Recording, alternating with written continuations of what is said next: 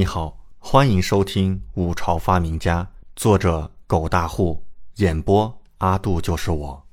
第二十一章：难题妙解，抬腿法。有另外的解法，还能更简单。李准此话立刻让在场所有人眼神一亮，特别是刚才一头雾水的朝中众人，立刻来了兴趣。李文君和玉佳也是齐刷刷的看向李准。李准微微一笑。但戴着面具，使人看不清楚他的具体表情。鸡兔同笼在后世被屡次研究，已经有了不少简单易懂的解法。虽然原理相同，但是理解角度不同。李准要说的也是后世惯用的假设法和金鸡独立法。众人都好奇地看着李准，目光充满期待与好奇。李准不废话，开始说道：“先假设。”让兔收回两只足，当作是鸡，那么此时笼中鸡兔的总足数便是手数的两倍，也便是三十五手的两倍，七十足。比起总足数九十四少了二十四足，那么这少的足数是谁的？李准朝众人问道。朝中众人即刻便是眼目一凝，开始思考。但是李准已经说的这么明显，当下很快就有人反应了过来。玉家眼目一凝，眼疾口快，抢先道：“是兔族。”李准点头，语气略带轻微的笑意道：“没错，只有兔收了足，所以这便是兔收去的两足数。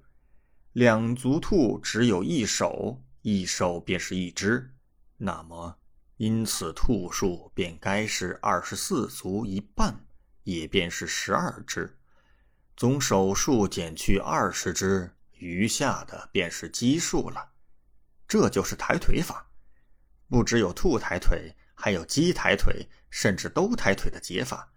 但是李准选择的是最容易理解的讲法，直接一步到位。听完，朝中众人恍然大悟，兴奋地议论起来。原来这题是这样的，这么一说我就理解了。兔子抬了腿，那么头和足便是两倍数，再一减，可不就是吗？哎呀，这样一来我也懂了，真是厉害呀！李正笑道：“居士真是厉害，叫朕大开眼界。”李文君容颜布满笑意，甚至显得有些惊讶。他是强行靠自己的才智解出，硬生生推出结果。这个阳明居士却是采用了如此妙解，让众人都能明白，当真是厉害，比自己更加高明。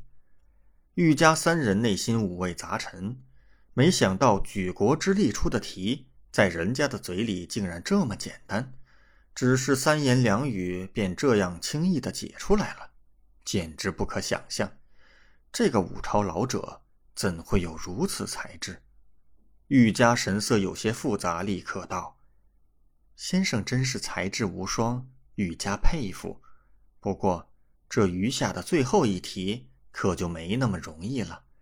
若是先生也能解出，玉家愿拜先生为师。”李准却郁闷了，立刻道：“玉家殿下，免了吧，老夫不想收徒。”靠，这妞态度这么高高在上。以为他愿意拜师，我就愿意收吗？说的好像自己求他拜一样。然而玉家态度坚决，请先生解最后一题。李准看了他一眼，暗自摇头，随即说出最后一题。这第三题说的是有一人去打酒喝，这人打完酒啊，路上遇到酒肆，就将壶中的酒量加一倍；遇到茶馆儿。就喝去壶中一勺酒，这一人一共遇到酒肆和茶馆各三次，便将壶中酒喝完。问此人原来打了多少勺酒？玉家立刻道：“先生所言并无差错。”李准点点头。听到这题，朝中众人又开始苦思冥想，李文君也是开始思考起来。可是。这题越想越觉得难，这一回李文君秀眉紧蹙，皱的可颇是厉害。整个朝堂都是小声嘀咕议论的声音。都看到众人愁眉苦脸，甚至有人很快就放弃了思考。这第三题可比第二题难多了，根本就想不出来嘛。李正一开始就没有思考，居高临下的看着众人。当见到众人的神色变化，有些皱眉了。再看向自己的女儿李文君，也是眉头皱得厉害，内心开始紧张起来。这题这么难吗？他立刻略一思考，顿时也觉得无从下手。这狼国真是可恶至极，分明就是有备而来，要我五朝难堪。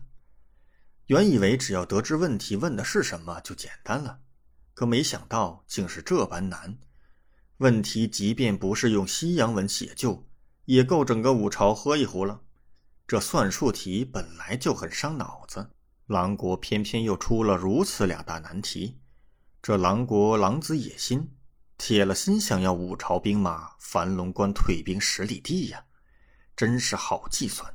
李正内心愤怒，立刻道：“可有人解此题？”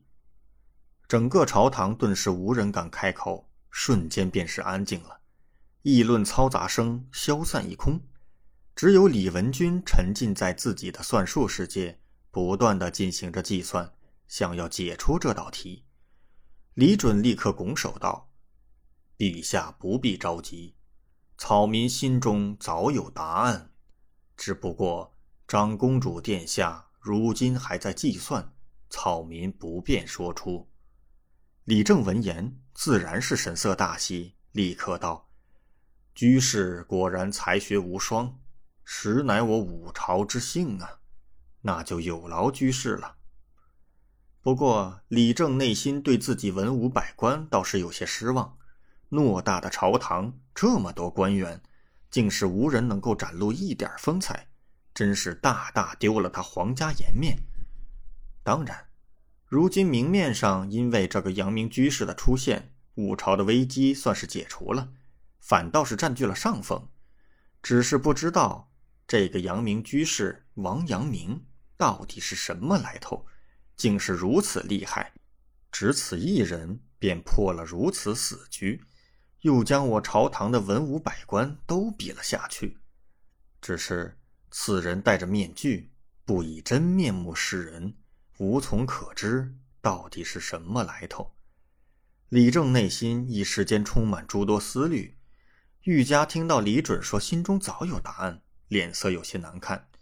这题这么难，自己可是花了几天几夜都没解出来呀！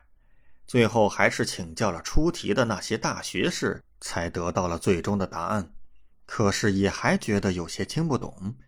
眼前这个老者竟然心中早有答案，此人到底是什么人？怎会如此厉害？殿下不必着急，兴许他的答案不对。看到玉家神色难看。他旁边的两人立刻小声安慰，玉家点头，但是脸色还是不太好。